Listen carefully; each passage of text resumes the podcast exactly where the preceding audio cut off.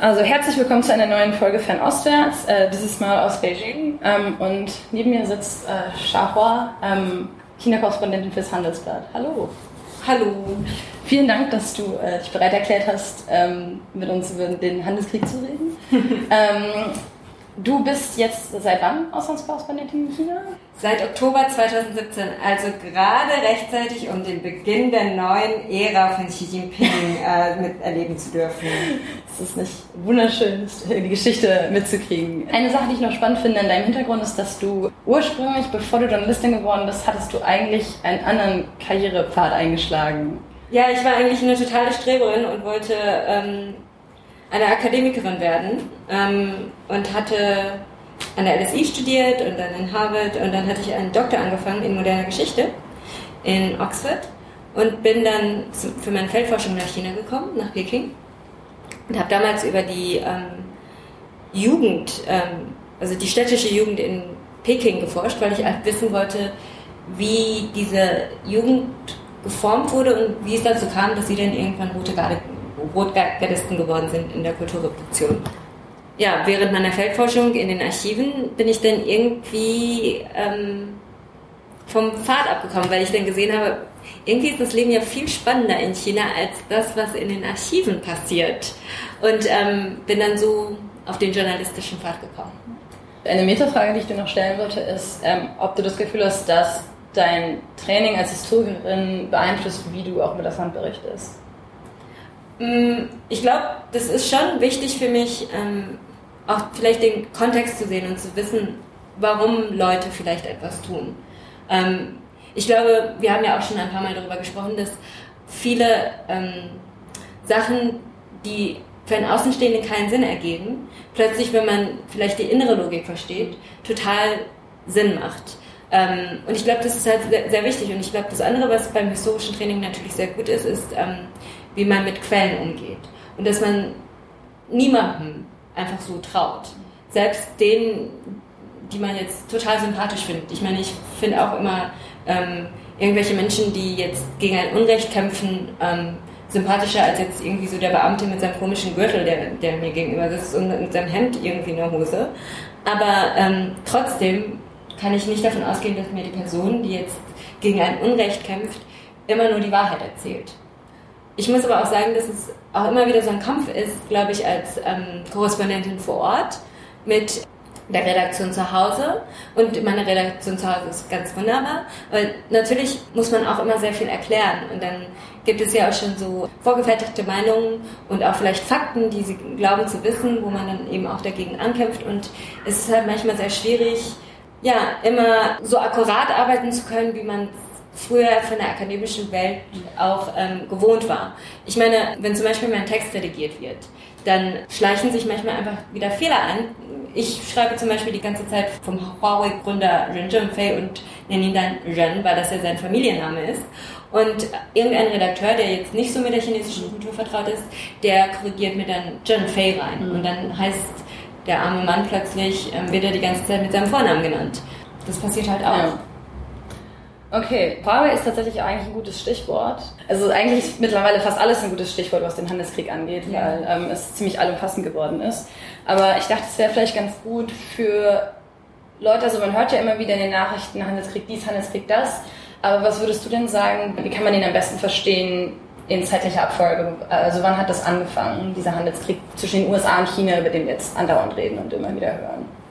Ähm, ich glaube, für uns also ich glaube, in die breite Öffentlichkeit ist er ja erst im Sommer 2018 getreten. Also dass Leute es wirklich wahrgenommen haben. Tatsächlich hat sich ja hinter den Kulissen schon sehr viel abgespielt und ich erinnere mich, wie im Ende 2017 ähm, es immer mehr Stimmen gab, die uns gesagt haben, in Washington formiert sich gerade so ein Konsens, der parteiübergreifend ist, der China immer mehr als einen Gegner sieht und nicht nur einen Wettbewerber. Ich glaube, es gab ja ähm, auch ein Dokument der National Security Commission, die das ja im Grunde schon so formuliert hatte. Und dann gab es so die ersten Indikatoren, die dann gezeigt haben, ups, da bahnt sich jetzt gerade etwas an, was sich noch zuspitzen könnte. Also ich weiß nicht, ob das jetzt für dich interessant ist, aber ich weiß, dass ich damals im Sommer 2017 habe ich mich mit so einem Freund von mir getroffen, der Investor ist, und er sagte, Scha, Biotests. Die, die, die, so eine chinesische Firma hat Biotests gekauft, eine deutsche Blutplasma-Firma. Und die kriegen einfach nicht die Genehmigung für den Kauf dieser Firma. Und das ist total komisch, weil was, also CFIUS, ähm, die ja die Behörde für Auslandsinvestitionen sind, für ausländische Investitionen in Amerika sind, die sollen ja eigentlich nur überprüfen, ob eine Investition zum Beispiel ähm, gefährlich für die nationale Sicherheit ist. Aber ich weiß jetzt nicht, inwieweit die Produktion von Blutplasma ähm, gefährlich ist für die nationale Sicherheit. Das zog sich dann immer weiter und weiter hin. Und dann habe ich angefangen, mir anzuschauen, was Cepheus noch so alles gemacht hat. Und es stellte sich heraus, dass Cepheus in den letzten zwei Jahren, glaube ich, 27 oder 28 chinesische Deals verzögert hat oder überhaupt nicht bearbeitet hat oder einfach blockiert hat. Das waren mehr Deals zusammengenommen als die ganzen anderen OECD-Staaten mhm. zusammen. Und dann dachte ich, ups, das ist jetzt aber interessant. Da werden jetzt aber schon interessante Nadelstiche gesetzt. Und dann kam ja der Januar mit Ant Financial, die MoneyGram kaufen wollten. Und dass der dann auch in letzter Minute abgeblasen wurde.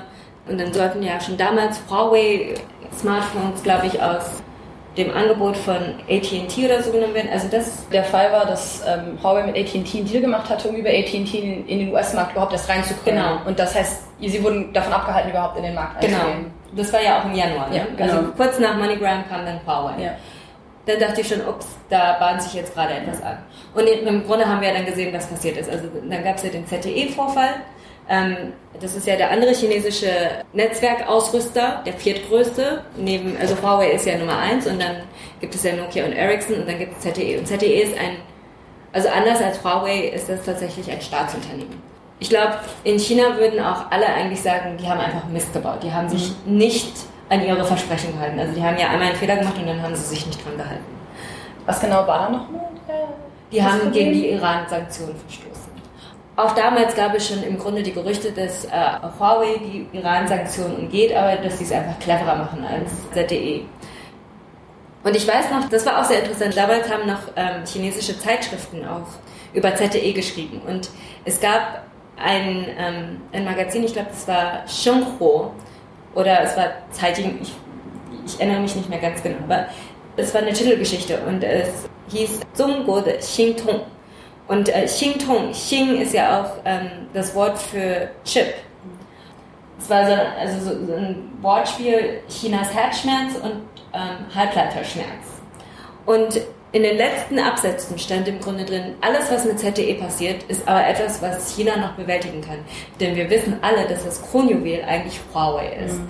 Aber Huawei werden sie nicht so einfach attackieren können, weil Huawei einfach zu wichtig ist und viel zu wichtig für den europäischen Markt ist. Das war die Analyse damals in diesem ja. chinesischen Artikel. Oh, wow. Total interessant.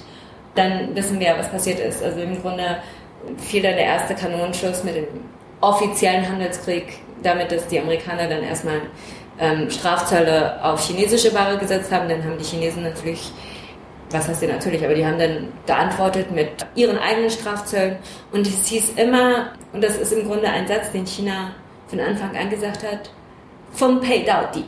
Vom Pei Dao Di. Also im Englischen wird es oft mit ähm, Fight till the end mhm. oder wir kämpfen bis zum Ende übersetzt, aber vom Pei bedeutet ja eigentlich im Chinesischen, dass man die Ehre hat, jemanden zu begleiten und mitzuhalten, mhm. Schritt für Schritt. Die Implikation dieses Ausdrucks ist im Grunde auch, dass man glaubt, dass man am Ende die Oberhand gewinnen wird. Also das, das ist jetzt einfach eine sprachliche Nuance, ja. aber das war im Grunde eine Sache, die immer wieder gesagt wurde. Und das andere, was ich auch damals gemerkt habe aus den chinesischen Zirkeln, mit denen ich gesprochen habe, war so ein Ausdruck, ähm, den ganz viele Professoren benutzt haben. Wenn zwei Elefanten miteinander kämpfen, wird das Gras im Umfeld zertrampelt. Mhm. Das haben die alle ständig gesagt. Und ich dachte so, hä, was ist denn da los? Das habe ich sogar noch unserem deutschen, damaligen deutschen Botschafter gesagt. Und dass ich mir da halt Sorgen mache um Deutschland und so. Und sagte, also Deutschland ist das Gras. Deutschland ist das Gras. Und dann schaut er mich total empört an und sagte, also hör mal, wir sind mindestens ein Busch. ja, aber ich glaube, also das ist ja im Grunde die Vorgeschichte zum Handelskrieg und dann ist ja eigentlich die Chronologie der, der Strafzölle, die dann gefolgt sind, relativ gut nachzuvollziehen. am Anfang hat man ja im Sommer erstmal eskalieren lassen. Und dann kam ja irgendwann so dieser Zeitpunkt mit Buenos Aires, wo man dann gesagt hat, okay, jetzt ähm, sollten wir ja versuchen, eine Lösung zu finden. Und dann gab es ja dieses Treffen zwischen Xi und Trump in Buenos Aires am Rande des G20-Gipfels Anfang Dezember. Und dann wurde ja erstmal so ein Waffenstillstand vereinbart. Und beide Seiten haben dann gesagt, okay, ähm, jetzt versuchen wir wirklich irgendwie eine Vereinbarung auszuarbeiten. Und ich glaube, es gab insgesamt zehn oder elf Treffen mit diesen Chefunterhändlern, die dann immer hin und her geflogen sind. Bis es ja dann irgendwie wieder in die Hose gegangen ist, aber darüber können wir ja später reden. Aber was man vielleicht auch nicht vergessen sollte, ist, kurz danach kam ja dann heraus, dass die Tochter des Huawei-Gründers und die Finanzchefin von Huawei, Wanzhou, in Vancouver festgenommen wurde. Und zwar hatten die kanadischen Behörden ähm, sie festgenommen auf Ersuch der Amerikaner, weil sie eben Bankenbetrug vollzogen hat, um eben die Iran-Sanktionen zu umgehen. Da gibt es auch eine Folge dazu, die, die wir gemacht haben, die können wir dann mhm. auch noch verlinken. Ja. ja. Also das war dann Dezember letzten Jahres. 2018. Und danach? Und danach gab es irgendwie so 10, 11 Runden von Verhandlungen. Im Grunde dachten ja alle dann so Ende April, okay, jetzt das wird was, wir können uns alle freuen und es gibt irgendeine Vereinbarung und ähm, vieles schien ja auch irgendwie schon festzustehen und dann hieß es plötzlich, die Chinesen hätten in ganz vielen Sachen einen Rückzieher gemacht. Oder das war ja die amerikanische Narrative. Ja. Und die Chinesen haben ja sehr lange gebraucht, um ihre eigene Narrative vorzubringen und die chinesische Narrative war dann, nichts steht fest, bis alles feststeht. Das ist ja die erste Behauptung. Und die zweite Behauptung, der ich aber jetzt ein bisschen mehr Glauben schenke, ist, dass da einige Punkte drin waren, die im Grunde die chinesische nationale Souveränität angegriffen haben. Also wo sie einfach gesagt haben, das, das können wir einfach nicht machen, weil kein anderes Land uns diktieren kann, wie wir unsere Gesetze schreiben sollen oder wie wir uns in dem und dem verhalten müssen, sollen. Da, glaube ich, kommt so ein bisschen die Historikerin bei mir durch. Ich denke mir immer, man darf ja nicht vergessen, dass China auch eine sehr spezifische Erfahrung mit Marktöffnung hat. Der Opiumkrieg ist ja im Grunde. Äh, ja, stimmt. ja, ne? Also. Die gewaltsame Marktöffnung nach dem. Ja. Wollen wir kurz äh, sagen, was der Opiumkrieg ist? Historikerin. Ich glaube, du bist am besten platziert, um das zu kurz Also, ich meine, äh, die, die, die Geschichte ist tatsächlich ein bisschen komplizierter, aber jetzt ganz simpel zusammengefasst. Die Briten hatten mit äh, China Handel und äh, weil sie chinesische Ware lieber kauften, als die Chinesen von ihnen Ware kauften, hatten sie irgendwann ein ganz großes Handelsdefizit. Ähm, man mag gewisse Parallelen mit der jetzigen Situation sehen. Dann kamen die Briten auf die Idee, naja, also wir haben ja noch andere Kolonien und da können wir zum Beispiel Sachen anbauen, die vielleicht auch für die Chinesen interessant sind, wie zum Beispiel Opium. Was natürlich dazu geführt hat, dass dann viele Leute abhängig geworden sind vom Opium und das fand dann wiederum die chinesische Regierung, also der Kaiser damals, nicht so toll und hat dann versucht, eben dem Einhalt zu bieten, was dann zu einem Opiumkrieg geführt hat, weil die Briten einfach gesagt haben, nee, ihr müsst jetzt unseren Opium kaufen. Und ähm, wenn ihr euch dagegen wehrt, dann wehrt ihr euch im Grunde gegen äh, die Prinzipien des ähm, Freihandels. Und das war dann der erste Opiumkrieg, der letzten Endes auch dazu geführt hat, dass dann China als Reparatur dafür, dass sie ähm, nicht Opium kaufen wollten, dann Hongkong an die Briten abtreten mussten. Der Opiumkrieg ist ein ganz wichtiger Zeitpunkt in der modernen chinesischen Geschichte, weil das für China im Grunde der Anfang von vielen, vielen, vielen Jahren der nationalen Demütigung eingeläutet hat. Das ist ganz tief in der nationalen Psyche verankert. Also diese Art der Geschichtsschreibung, da gibt es auch sehr viele problematische Aspekte. Darüber könnte man ganz bestimmt in einem weiteren Podcast sprechen, aber man muss einfach verstehen, dass das der Hintergrund ist, mit dem China, glaube ich, auch vieles versteht und verarbeitet. Und das ist auch der nationale Diskurs, der auch weit verbreitet ist in der Bevölkerung. Also solche Deals muss man ja auch der Bevölkerung irgendwo verkaufen. Das darf man halt auch nicht vergessen. Und ich glaube, es ist auch wichtig in Erinnerung zu behalten, dass das etwas ist, woran Leute im Zweifel denken. Wenn, das, wenn nationale Souveränität aufgebracht wird als Thema, dann denken die Leute quasi am Opiumkrieg und die gewaltvolle Öffnung der Märkte durch quasi westliche Mächte. Das ist genau wie du halt sagst, unabhängig davon, inwieweit das immer alles akkurat ist und fair, ist es eine klare Konnotation, die es in China auf jeden Fall gibt, wenn es dann eben auch so ein Deal verkauft werden muss. Ja. Hast du eine Idee, ähm, gibt es Hinweise darauf, was das für Streitpunkte waren, um die es ging, wo China quasi gesagt hat, das ist unsere Souveränität und das können wir nicht akzeptieren so?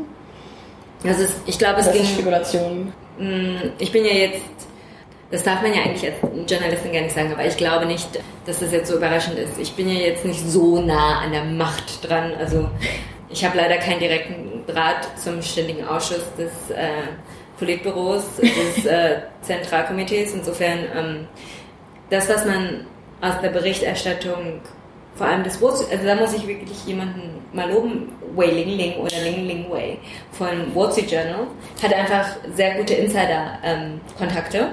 In der englischsprachigen Welt hat im Grunde das Wall Street Journal alle anderen Medien in Grund und Boden geschrieben, was jetzt einfach Access angeht. Was da wohl ein Streitpunkt war, ist im Grunde die Frage, wie man die Vereinbarung tatsächlich auch umsetzt und durchsetzt. Da sind die Amerikaner auch zu Recht so ein bisschen misstrauisch, dass China natürlich ähm, viel verspricht, aber dass dann es im Grunde an der tatsächlichen Durchführung scheitert. Also wir kennen das ja, China ist ja ein großes chaotisches Land und ähm, also das heißt ja immer, die eine Hand weiß nicht, was die andere tut. Ich würde sagen, in China weiß noch nicht mehr der eine Finger, was der andere Finger tut. Und es Ähm, gibt 20 Hände. und es gibt 20 Hände. Und äh, die Amerikaner wollten halt bestimmte Mechanismen in die Vereinbarung reinschreiben, die China einfach als übergriffig empfunden hat. Ich glaube, da prallen auch immer wieder Philosophien aufeinander. Das ist ja quasi ein Prozessstreitpunkt. Das heißt, es geht gar nicht um die Fragen dieses Abkommens. Aber also, du hattest eben auch schon das Handelsdefizit erwähnt, was ja auch im Rahmen des Handelskriegs jetzt öfters aufgekommen ist. Was würdest du denn sagen, waren die Gründe dafür, dass dieser Handelskrieg überhaupt zustande gekommen ist? Und um welche Sachen geht es jetzt? Also worüber wird geredet, wenn sich die chinesische und die US-amerikanische Delegation hinsetzen und versuchen, ihre Differenzen beiseite zu legen? Also was sind die Differenzen? Also ich glaube, wenn wir jetzt uns nur auf den Handelskrieg konzentrieren und auf die amerikanische Seite, ähm, da gibt es ja auch relativ, man hat ja immer auch über das Team, das die Verhandlungen geführt hat, gesagt, dass es im Grunde ein Hydra-Kopf ist. Also einmal gibt es die Fraktion, die im Grunde nur das Handelsdefizit verringern möchte. Amerika kauft einfach viel mehr Ware aus China, als dass sie Ware nach China verkaufen. Und klassischerweise wird diese Rolle eher ähm, dem Finanzminister Steve Mnuchin zugeschrieben. Und dann gibt es natürlich Leute wie Robert Lighthizer, der Wirtschaftsberater, der sagt, nee, da sind strukturelle Probleme in China. Es gibt zum Beispiel Staatsunternehmen, die subventioniert werden und die natürlich dann viel besser in dem Wettbewerb treten können, weil sie einfach unglaublich viele Ressourcen äh, haben, während unsere Firmen sich immer ständig über die Quartalszahlen Gedanken machen müssen und einen Profit machen müssen. Das müssen ja die ganzen blöden Staatsunternehmen nicht. Ich meine, Donald Trump wird ja immer unterstellt, dass er eben auf das Handelsdefizit fixiert ist. Aber ich würde sagen, wir müssen ein bisschen weiter schauen als nur der Handel selbst. Ich glaube, es wird inzwischen immer klarer, dass der Handelskrieg eigentlich nur ein Symptom für einen weitaus größeren Konflikt, dass es einen weitaus größeren Konflikt gibt, der ähm, mit einem Handelskonflikt anfing. Und ich glaube, da kannst du ja vielleicht auch ein bisschen mehr erzählen, also wie sich das auch teilweise in Amerika anfühlt, weil ich glaube, da, da ändert sich ja die Stimmung auch sehr, sehr stark. Genau, ich, ich glaube, es gibt verschiedene Interpretationen, die man halt einfach da angehen kann. Ich glaube, eine Sache, das hattest du auch in einem deiner Artikel neulich schon erwähnt, dass es Leute gibt, die sagen, es könnte sein, dass es wirklich eine rassistische Erklärung fast die beste ist. Also eine relativ hochrangige Angestellte des Außenministeriums in den USA. Karen Skinner. Karen Skinner, genau, hatte darüber geredet, dass das Besondere an China eben ist, dass es quasi ein nicht kaukasischer Wettbewerber ist, also ein nicht weißer Wettbewerber Ja. eigentlich. Das heißt, es gibt da definitiv auch so ein bisschen die Linie, dieses Orientalisieren und dieses, die Chinesen sind so ein bisschen anders und dass das auf jeden Fall auch damit reinspielt. Ich glaube, eine Sache, die ich auch sehr spannend finde immer wieder ist, gerade wenn diese Subventionen aufkommen, Und man darf bei ihr ja nicht vergessen, sie ist die Chefin des Planungsstabs Ja. des Auswärtigen Amtes. Und sie ist im Grunde sozusagen die Nachfolgerin, viele, viele Generationen weiter, von George Kennan. Und George Kennan ist nicht nur irgendjemand, sondern er ist der Verfasser von Telegraph X. Und im Grunde derjenige, der die Containment Strategy ähm, formuliert hat, die ja im Grunde, da, also die Eindämmungsstrategie der Amerikaner gegenüber der Sowjetunion, die ja im Grunde als eines der Schlüsseldokumente des Kalten Krieges gesehen wird. Und sie selbst hat es ja auch in diesen historischen Kontext gesetzt, also in dieser äh, Rede, dass man im Grunde jetzt im Außenministerium der Amerikaner an einem Telegraph X an so einem Dokument arbeitet für China. Was ich dann noch erschreckend fand, war eben auch dieser Ausspruch von ihr, dass dadurch, dass man eben, dass ähm, die China eine nicht-kaukasische Macht ist, dass man mit denen auch nicht über so Sachen wie universelle Menschenrechte oder ja. so sprechen kann, dass, dass die Menschen das einfach nicht verstehen, ja. dass es sich überhaupt nicht lohnt zu verhandeln. Genau. Und es ist ja eine diametral andere Außenpolitik, als Obama sie gefahren hat, der ja im Grunde sehr stark von diesem Gedanken geleitet wurde, ich muss mit allen sprechen, selbst denen, mit denen ich überhaupt nicht übereinstimme. Ich glaube, da gab es ja dieses wunderbare Buch von Samantha Power über, wie heißt der nochmal, Sergio, Sergio Vieira de Mello, so ein ähm, UN-Sondergesandter, der im Grunde in alle Krisengebiete geschickt wurde und dessen Philosophie ja auch immer war, ich muss einfach die Leute auch immer wieder an den Tisch bringen finde ich schon sehr erschreckend. Und ich finde, auch sie hat ja gesagt, im Grunde ist der Handelskrieg nur ein Symptom. Und wir haben längst gemerkt, dass das eigentlich nur der kleinste Teil des Konfliktes ja. ist. Genau, und wie du halt sagst, ich glaube, eine Sache, die halt auch immer wieder aufkommt, ist so ein bisschen, dass immer so eine sehr stark moralische Position auch von Leuten eingenommen wird. Also einmal dieses, das auf die Subventionen gewesen hat, dass so ein bisschen dieses es ist aber doch unfair. Also es wird gar nicht mal gesagt, so, dass es irgendwie Regeln gäbe oder so, sondern es ist wirklich einfach nur, es ist unfair, so auf ganz wirklich grundlegender moralischer Ebene, dass die Chinesen subventionieren. Und die müssen aber mit den gleichen Regeln spielen. Irgendwie Sie können ja nicht die Regeln brechen, so ein bisschen. Aber natürlich gibt es Regeln im Welthandel, aber die werden regelmäßig von diversen Akteuren gebrochen. Das ist durchaus nicht unüblich. Was ich daran spannend finde, ist halt wirklich dieses sehr Moralisieren. Und das andere ist eben der Handelskrieg als außenpolitisches Werkzeug wie du eben auch eben schon erwähnt hast, wie zum Beispiel die Position, die Lighthizer mal hat, dass eben, da würde ich auch gesagt wird, China macht diese ganzen Sachen falsch und wir müssen sie quasi im Endeffekt dafür bestrafen, dass sie diese ganzen Sachen tun, die moralisch verwerflich sind. Und dass es da auch als Tool gesehen wird, um gegen diese, diese Sachen vorzugehen, die als moralisch einfach verwerflich angesehen werden. Und ja. wie du eben sagst, es geht weit über den Handel hinaus dahingehend. Ich glaube, das, was ja generell passiert, auch mit der neuen Seidenstraße Belt and Road, ist ja, dass im Grunde China eine auch ähm, nicht nur in dem existierenden internationalen System mitspielt, sondern auch es gleichzeitig herausfordert und sagt, es gibt, vielleicht gibt es auch alternative Modelle einer Global Governance zum Beispiel.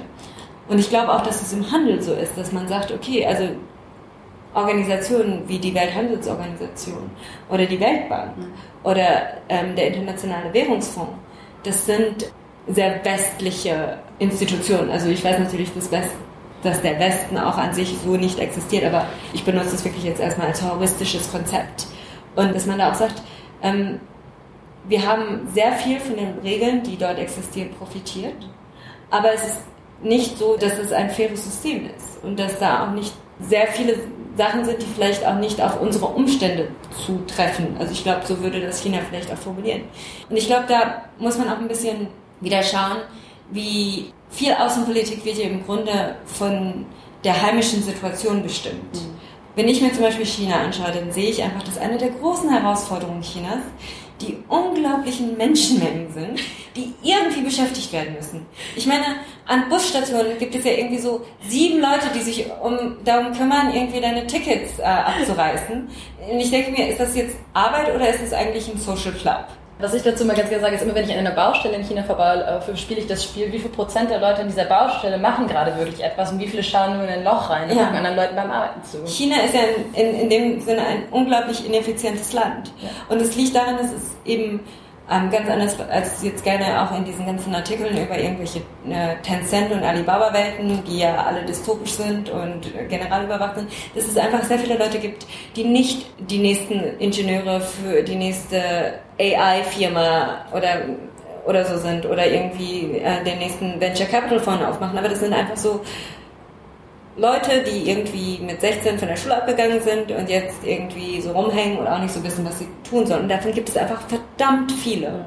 Und irgendwie muss sich China um diese Menschen kümmern, weil es gibt ja diesen schönen Ausspruch, Meisha Zao Shal. Wenn du nichts zu tun hast, dann machst du Ärger. So, und es gibt halt viele Staatsunternehmen, die unglaublich viele Leute beschäftigen, damit die einfach irgendwas zu tun haben. Und es gibt ja sehr viele auch interne Konflikte. Also ich glaube, da sitzen ja auch sehr viele Leute in den Staatsunternehmen, die unglaublich genervt davon sind, dass sie jetzt schon wieder irgendwie den kleinen Lee einstellen müssen, der dann irgendwie da so seine Nase bohren kann. Aber so ist das nun mal, weil irgendwie gibt es ja neben Profit eben auch noch andere wichtige Faktoren, auf die man irgendwie schauen muss. Das Stereotyp ist ja immer soziale Stabilität. Ja. Das so drückt man das ja mal aus. Aber ich würde auch sagen, es ist auch nicht etwas, was vollkommen unbekannt ist in anderen Ländern. Ich glaube, dass auch ähm, viele europäische Unternehmer auch wissen, was es bedeutet, vielleicht eine gewisse Verantwortung für eine Region zu besitzen und da auch, wie wir es so schön nennen, Arbeitsplätze zu erhalten. Auch diesen Übergang, der manchmal ja auch technologisch forciert wird, sozial zu gestalten. Wo siehst du dann den Link zur Handelspolitik dahingehend? Also zur Seidenstraße, über die hattest du vorher geredet? Also zwischen der nationalen, ähm, zwischen der nationalen wirtschaftlichen Entwicklung und der Außenpolitik. Ich finde es manchmal sehr schwierig, über die Seidenstraße allzu viele definitive Antworten zu geben. Ich glaube, das ist ja auch wieder so was ganz typisch, in dem Sinne ganz typisch chinesisches. Vorher haben schon ganz viele irgendwie so komische Projekte existiert, die, die sowieso schon irgendwelche Firmen gemacht haben, irgendwo in Bali und in Java und in Äthiopien. Und dann kommt man irgendwie auf die Idee, jetzt komm, jetzt geben wir dem einen tollen Namen und äh, sagen, dass es irgendwie so ein Konzept gibt. Ja. Und schreiben irgendwie so ein neunseitiges Dokument. Und dann sollen erstmal die Leute machen. Und das ist ja dann im Grunde auch passiert bei dem ersten, bei dem World Forum. Dann ist ja immer das eingetroffen, was immer in China eintrifft, gibt einen Slogan und dann sagt sich jede Firma, okay, geil, jetzt nehme ich diesen Slogan und mache das, was ich machen möchte und ähm, mache es aber so unter diesem Slogan. Ich meine, ich glaube, als Akademiker kennt man das ja auch mit äh, Grant Proposals. Oh Gott. also ne, es gibt bestimmte Stichworte, die, die schreibt man dann da so rein und überlegt sich aber schon so insgeheim, was würde ich eigentlich ja. machen. Ne?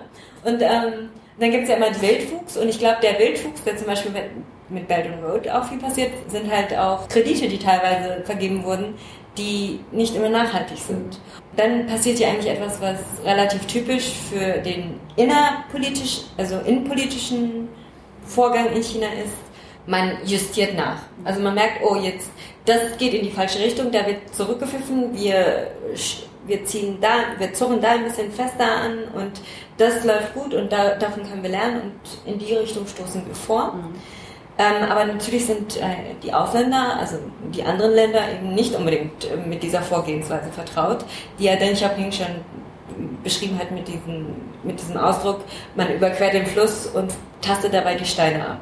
Dann haben wir natürlich, also ich glaube, viele Beobachter dachten dann, okay, das sind jetzt Chinas Weltambitionen, sie wollen jetzt irgendwie gleich die ganze Welt regieren und so. Ich glaube, es gibt auch größere Ambitionen, als jetzt nur irgendwie Straßen zu bauen oder so. Aber ich glaube, dass sie erstmal kurzfristig nicht ganz so grandios sind, wie wir es teilweise glauben. Und dass auch nicht China mit einem Masterplan da steht. Also ich glaube, das ist sowieso der falsche Ausdruck immer für China. China hat glaube ich, nie einen Masterplan, sondern die haben immer nur einen Master-Slogan. Und, äh, ja. und dann ähm, wird es halt irgendwie so Stück für Stück wird improvisiert. Ich glaube, es ist auch generell eine gute Guideline, so ein bisschen, die man im Hinterkopf behalten kann, wenn man Nachrichten über China liest, so was du gerade gesagt hast, ne? dass eben oft bloß, dass es einen Slogan gibt, heißt nicht, dass es einen Plan dahinter gibt, der wirklich feststeht und es ist wirklich auch ein Muster, das man über die Jahrzehnte in der chinesischen Politik immer wieder sieht, dass ein, etwas rausgegeben wird, so eine Parole und macht mal alle, experimentiert jetzt alles so ein bisschen und dann schaut man eben danach, so was funktioniert was halt nicht funktioniert und das sind eben Situationen, in denen China dann oft wirklich dieser Masterplan quasi so ein bisschen zugeschrieben wird. Und das würde ich generell empfehlen, wenn man solche Sachen liest. So China hat jetzt diesen Plan, dann kurz zu hinterfragen, okay, was ist quasi, was sind die Beweise, dass es wirklich einen Plan gibt? Und kann es sein, dass es vielleicht einfach nur ein, nur ein Propagandaslogan gibt, der jetzt gerade, jetzt gerade rausgegeben wurde? Ich würde auch sagen, also China gibt immer, also die Zentralregierung gibt oft einfach nur eine Stoßrichtung vor. Und dann ähm, ist es eigentlich die Aufgabe der einzelnen Lokalregierungen, das zu interpretieren und gute Lösungen zu finden. Naja, und ähm, dann muss man halt schauen, wer es hinkriegt und wer es nicht hinkriegt.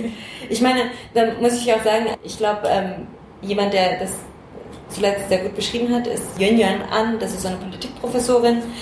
die halt sich angeschaut hat, wie China im Grunde äh, der Armutsfalle entkommen ist, so heißt ihr Buch. How China Escaped the Poverty Trap. Und sie schaut sich eben auch an, was für eine Bürokratie, was für ein System man im Grunde schaffen muss, damit so etwas funktioniert. Und ich glaube, eines ihrer Argumente ist, und ich glaube, da kommen wir wieder vielleicht auch ähm, auf den Handelskrieg zu sprechen. Chinas Philosophie ist eigentlich, dass man vor allem in den Anfangsstadien der Entwicklung nicht die besten Institutionen haben braucht. Die können mhm. auch ein bisschen korrupt sein. Ich glaube, das ist ja na, das ist ja. ja sehr, sehr, das ist ja ein ganz anderer Diskurs, also ein ganz anderer Entwicklungsdiskurs, als der oft ähm, in vielen jetzt mal wieder in Anführungsstrichen westlichen Institutionen gefrönt wird, wo wir sagen, okay, jetzt, ihr müsst erstmal demokratische, transparente Institutionen schaffen, bevor wir euch irgendwelche Straßen hinbauen. Und China würde er sagen, zuerst mal bauen wir die Straße hin und wenn da ein bisschen Geld irgendwie in komische Taschen verschwindet, ist auch in Ordnung. Hauptsache, wir bauen eine Straße, von der auch viele andere profitieren können. Und dann können wir Stück für Stück eben auch diese Institutionen nachschärfen. Ich glaube, das ist ja auch etwas, was wir jetzt gerade beobachten, mit all seinen ähm, teilweise auch sehr problematischen Konsequenzen der Entwicklung der Rechtsstaatlichkeit, auch wieder in Anführungszeichen. Genau, ich meine, man muss sich einfach jetzt zum Beispiel nur das Hochgeschwindigkeitsnetz anschauen. Der Eisenbahnminister, der dafür verantwortlich ist, äh, ist einer der korruptesten Männer der Geschichte Chinas. Und das soll was heißen. Und das will verdammt nochmal was heißen. Ich meine, China ist das Land, in dem mal ein Kader das ganze Geld, das er irgendwie zur Seite geschaffen hat, in Bar in so eine Villa gebunkert hat und es war so viel Geld, dass es irgendwann also Schimmel gesetzt hat und ich glaube, diese die mussten irgendwie so drei oder vier Geldzählmaschinen holen, damit sie irgendwie zählen konnten, wie viel Geld es war und eine Maschine ist zusammengebrochen. Also wir sprechen von riesigen Dimensionen teilweise. Deswegen wollte ich nochmal zurück zum Handelskrieg. Ich glaube, da, wie, wie gesagt, da kommen auch ähm, verschiedene Kult, also jetzt nicht Kulturen, sondern fast Regierungsprozesse aufeinander. Und ich meine jetzt nicht also ein autoritärer Staat gegen ein demokratischer Staat, sondern ähm, wir sprechen hier von einem System, das sehr legalistisch denkt. Also die Amerikaner lieben ja nichts mehr als äh, ihre Gerichte. Die Chinesen, naja, also das ist dann alles so ein bisschen flexibler, gell? Also ähm, das muss auch nicht immer alles so fest aufgeschrieben sein. Also Hauptsache der Wille ist da. Also ich, ich simplifiziere jetzt so ein bisschen, ja. aber ich glaube, wenn die Amerikaner jetzt schon sofort immer diese ganzen Institutionen verlangen, das sitzt nicht gut ja. mit den Chinesen. Ich habe mal so eine Studie gelesen, ich weiß jetzt auch nicht mehr von wem das war, aber äh, die haben sich Autounfälle in China angeschaut und geschaut, wem eigentlich dann äh, die Schuld zugesprochen wird, damit dann eben auch diese Reparationszahlungen geleistet werden. Und da stellte sich heraus, im Grunde hat es nichts damit zu tun, wer der Verursacher war, sondern einfach tendenziell haben die Personen die Schuld zugeschrieben bekommen, die eine Versicherung hatten. Mhm, ja. ja. Und so ist das halt. Genau, also wirklich, genau, ich glaube, es ist auch wichtig zu betonen, dass es nicht unbedingt etwas, es wird oft über Kultur geredet in diesem Zusammenhang ja. in letzter Zeit zunehmend. Ich glaube, es ist auch sehr wichtig, das als die Unterschiede teils wirklich als verschiedene Philosophien zu verstehen, wie ein Land regiert wird und wie Institutionen wirklich angegangen werden. Was aber auch Gerechtigkeit ist. Und ich ja. glaube, das ist ja eine philosophische Frage, die die, die wir uns ja auch stellen können. Ob es immer so fair ist, dass, ähm, also ich meine, das ist jetzt ein, ein leicht anderes Beispiel, aber trotzdem muss man, kann man sich ja diese Frage stellen. Ich meine, Victor Hugo hat ja mal sich gefragt, ist es das Gleiche, wenn ein armer Mensch, der Hunger hat, ein Stück Brot stiehlt mhm. oder wenn ein reicher Mensch ein Stück Brot klaut? Also das und das US-System würde ganz klar sagen, ja, ne, das ist ja immer ja. wieder das Narrativ, so alle müssen sich vom gleichen, alle krieg, niemand kriegt extra Hilfe. Das ist egal, dass sich die Leute von verschiedenen Punkten hocharbeiten müssen. Und das ist ja auch sehr Teil ja. dieser US-Philosophie. Von daher könnte man da auch sagen, dass es zwei sehr fundamental unterschiedliche Philosophien sind, die zwei ja. aufeinander stoßen. Und ich würde jetzt auch, äh, ich glaube, da sind wir uns ja vielleicht auch ein bisschen ähnlich, ich würde auch dann sagen, ich persönlich finde nicht, dass eines besser ist als das andere, aber wir müssen verstehen, wie die interne Logik funktioniert. Und ähm, wie denn Leute vielleicht eben zu einem bestimmten Schluss kommen.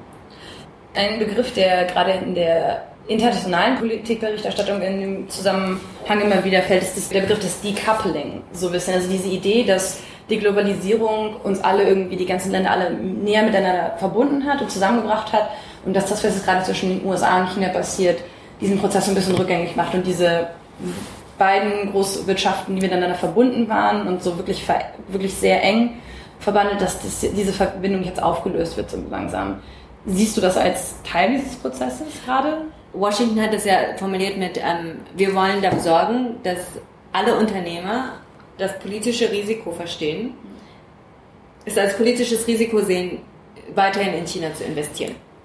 Man kann sich halt überlegen, als deutscher Unternehmer meinetwegen oder sogar als amerikanischer Unternehmer möchte ich hier noch eine Fabrik aufbauen, wenn ich im Grunde mit dieser Fabrik nur noch bestimmte Sachen machen kann und ähm, mir bestimmte Optionen jetzt einfach abgeschnitten werden.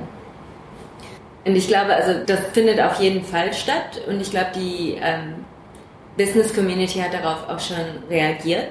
Ich meine, man muss auch so ein bisschen vorsichtig sein, weil China hat in den letzten Jahren schon sehr stark eine Lokalisierung angetrieben von ausländischen Unternehmen. Das heißt also mehr ähm, lokale Mitarbeiter, eine lokale Produktion auch für den chinesischen Markt.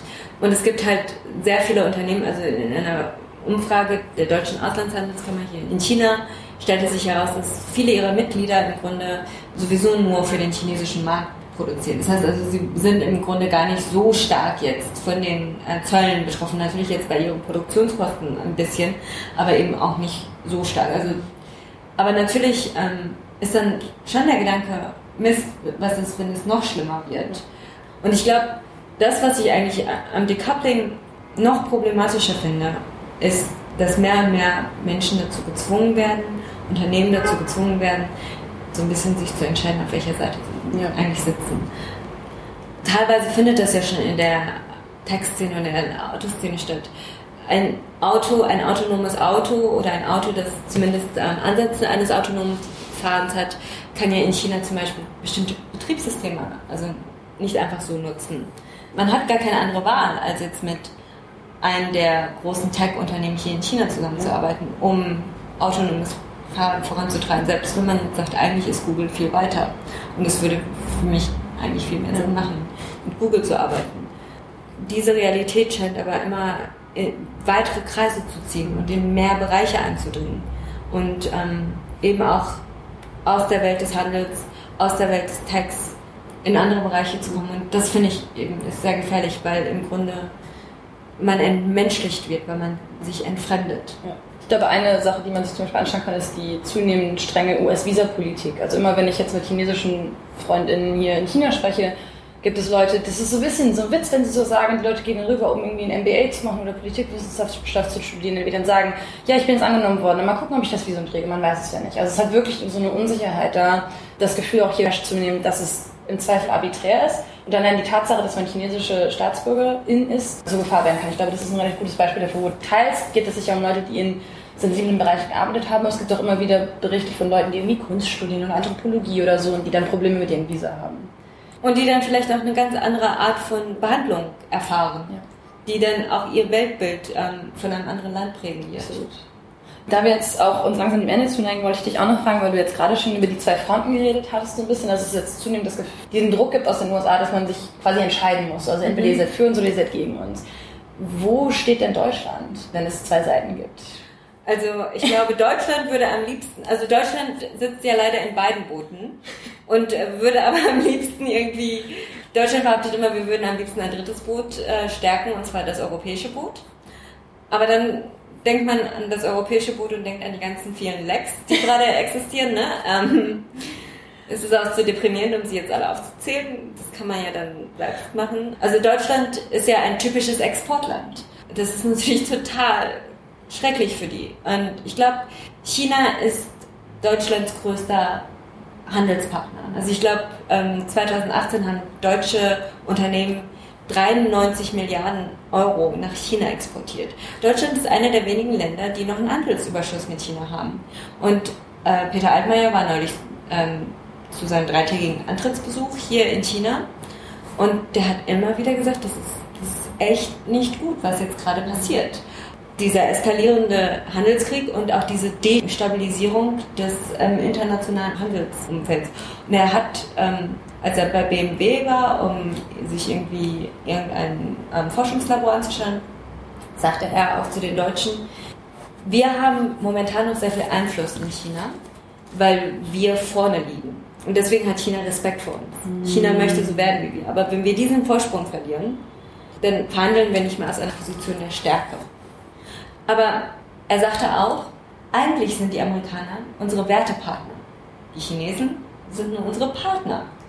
Aber das Blöde ist momentan mit Amerika, dass man, und das hat ja Merkel irgendwann auch gesagt, man merkt gerade, dass man sich nicht immer auf die Amerikaner verlassen kann. Das ist so ein bisschen deprimierend. Also Deutschlands größte, also eines der wichtigsten Industrien ist nun mal die Autoindustrie. Und der größte Markt für die Autobauer ist bei weitem China. Und wenn man jetzt die deutschen Autobauer hört, dann sagen die, momentan verkaufen wir in China so, also insgesamt, der Gesamtmarkt ist 23 Millionen Autos. Wir glauben, dass es Potenzial für 30 Millionen Autos gibt. Und jedes Jahr. Ja. Und also jetzt ist es runtergegangen mit den Verkaufszahlen von Autos wegen der Konjunktur und des Handelskrieges und so weiter und so fort. Aber grundsätzlich glaubt man langfristig, dass der Markt noch Wachstumspotenzial hat. Und zwar nicht wenig. Mhm. Natürlich möchte man diesen Markt nicht verlieren. Noch schlimmer ist es ja dann, wenn dann so ein Trump vorbeikommt und sagt, ja, hier, ich überlege mir auch noch, ob ich euch Autozelle aufdrücke, weil ihr auch eine Gefährdung für, unseren, für unsere nationale Sicherheit seid. Aber andererseits muss man ja auch wissen, dass die Amerikaner irgendwann mal Rosinenbomber geschickt haben, als Deutschland in Trümmern lag. Und dass man nun mal in der NATO ist. Es gibt halt Länder, die bezahlen ein bisschen mehr und sorgen für ein bisschen mehr Schutz. Und es gibt Länder, die, ne? Ja, die ewige Diskussion über die NATO. Die, die, ja. Und die Beiträge, ja. Eine letzte Frage nur noch. Ich möchte dich jetzt nicht bitten zu spekulieren, aber wir nehmen den Podcast vor dem G20-Gipfel auf und werden ihn wahrscheinlich nach dem G20-Gipfel veröffentlichen. Das heißt, kannst du den Leuten vielleicht so ein bisschen was an die Hand geben, was glaubst du, worauf sollte man achten, wenn es jetzt um, wenn man sich jetzt die Ergebnisse anschaut? Also wenn es ein, selbst wenn es eine Einigung gibt oder auch wenn es keine Einigung gibt, was werden die wichtigen Sachen sein, auf die man achten sollte die nächsten Monate über, wenn es jetzt mit dieser ganzen Handelskriegsager weitergeht? Ich glaube, die meisten Experten würden ja sagen, dass im besten Falle vielleicht eine Einigung auf einen Waffenstillstand. Also wie so Buenos Aires, dass man dann sagt, okay, wir geben uns mal ein paar Monate, um vielleicht eine Einigung zu erzielen. Das ist, glauben viele, hm, das höchste der Gefühle. Ich würde sagen, ähm, wenn man sich alles andere außerhalb des Handelskonfliktes anschaut, dann merkt man vielleicht schon für sich, dass selbst wenn irgendeine Einigung erzielt wird, das in den anderen Bereichen gerade richtig schlecht ist. Und ähm, dass das etwas mit der Psyche der Menschen auch macht und mit der Einstellung. Ähm, und das wird, glaube ich, viel schlimmere und langfristige Konsequenzen haben. Und dann kommen wir, können wir vielleicht noch ganz kurz über Huawei sprechen, weil das, was ich über Huawei beobachte, ist die wirklichen Konsequenzen dieses Streites um Huawei. Und es ist, werden sich erst in den nächsten Jahren zeigen. Wer weiß, wo Huawei dann steht, ob es dann kollabiert ist oder ob es noch stärker geworden ist. Das, glaube ich, werden die Chinesen nicht vergessen. Also natürlich hat Huawei Industriespionage betrieben. Huawei hat auch gegen Gesetze verstoßen. Viele Firmen verstoßen gegen Gesetze. Aber ich glaube, das werden viele Leute nicht vergessen, wie gegen, und das ist auch eine Sache über Huawei. Huawei ist ein Kronjuwel der chinesischen Firmenlandschaft. Wie die Amerikaner gegen diese Firma vorgegangen sind. Und zwar ohne Beweise vorlegen zu können oder zumindest öffentlich vorlegen zu können, die belegen, dass Huawei nicht nur Industriespionage betreibt, sondern im Auftrag des chinesischen Staates andere ausspioniert. Das, was an Huawei natürlich auch interessant ist, ist, dass es ein wirklich globales Unternehmen ist. Und es bringt viele, viele andere Länder auch in die Bredouille. Deutschland ist ein ganz typisches Beispiel. Deutschland ist ein Land, das ähm, versucht, auch einen kompetitiven Vorteil durch Industrie 4.0 zu haben. Was ist wichtig für Industrie 4.0? Was ist wichtig für die Autoindustrie, die versuchen, jetzt autonomes Fahren voranzutreiben? Guten Mobilfunkstandard, mhm. der dann auch Anwendung findet.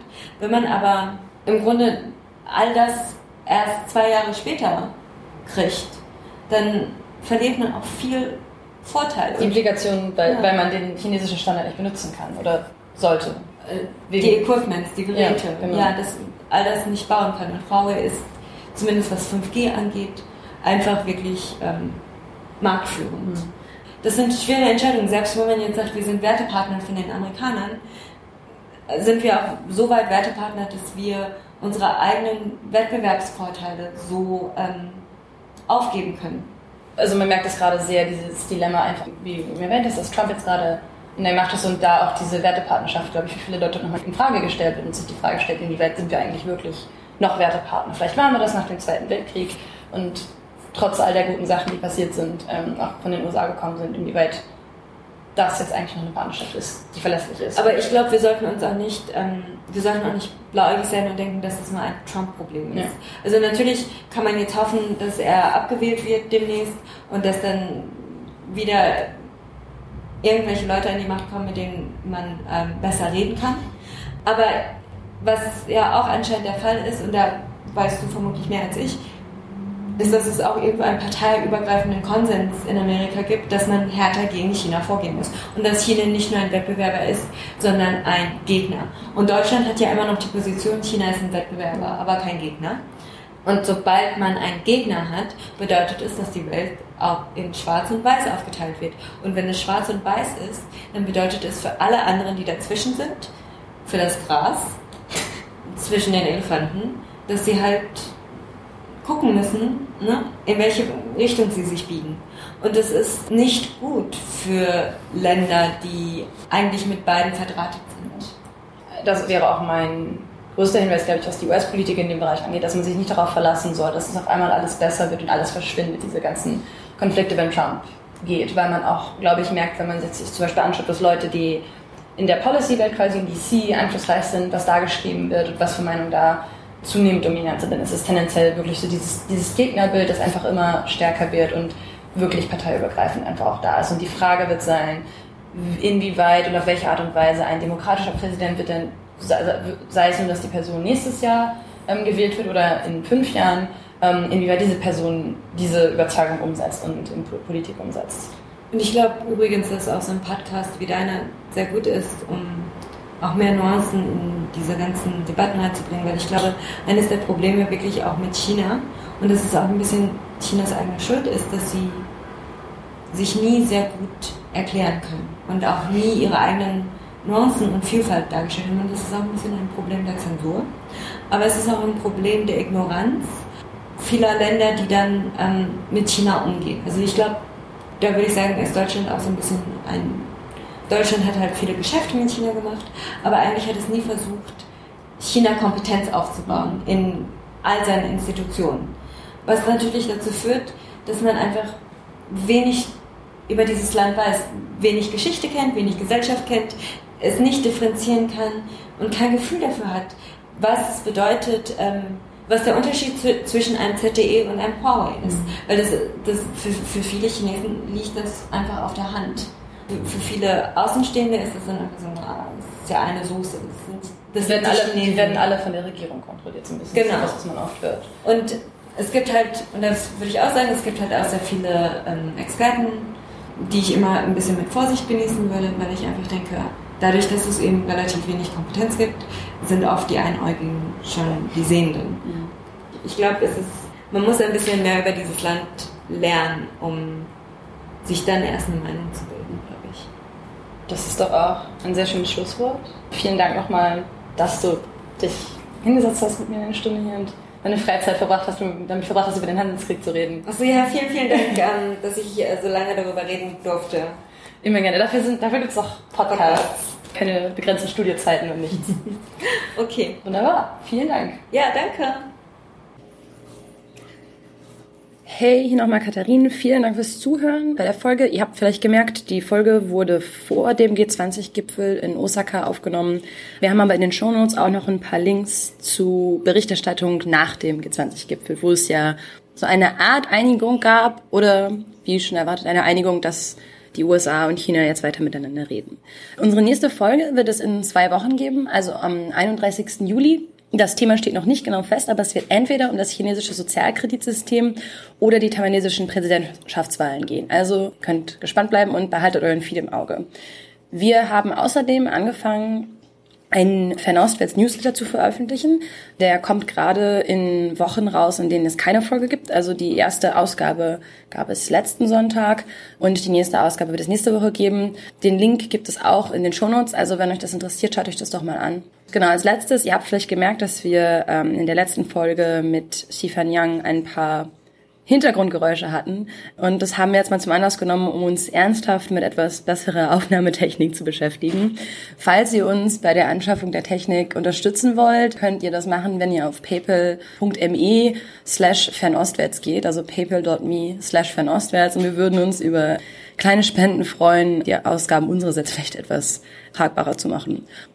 Falls euch der Podcast gefällt, sagt Leuten, den ihr kennt, Bescheid, schickt ihn weiter, empfehlt ihn. Und wir freuen uns über, über Feedback. Bis in zwei Wochen.